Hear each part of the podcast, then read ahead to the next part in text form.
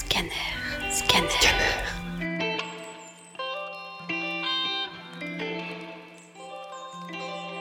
L'humain est-il une espèce invasive de Paul Roubaud? En écologie, on parle d'espèce invasive lorsqu'une espèce arrive dans un nouvel environnement où elle n'a jamais été présente et brise l'équilibre de l'écosystème local. La faune ou la flore indigène non préparée à cette nouvelle concurrence diminue en diversité. Comme espèce invasive, nous avons par exemple le lapin en Australie ou le frelon asiatique en Europe.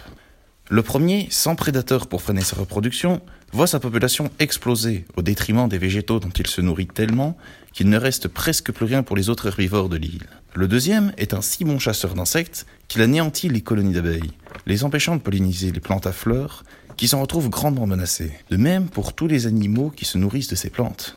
En comparaison, l'humain, en sortant d'Afrique, a provoqué la disparition de très nombreux animaux à force de chasse trop intensive, tandis que sa population n'a fait que croître. Avec le développement technologique, s'est ajoutée la pollution, qui chaque jour se renforce et mène de plus en plus d'organismes vers l'extinction.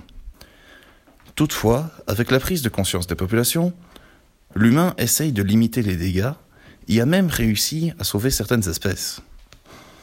En un sens, l'homme est une espèce invasive qui commence enfin à prendre conscience de ce problème et pourrait à l'avenir ne plus nuire à aucun écosystème.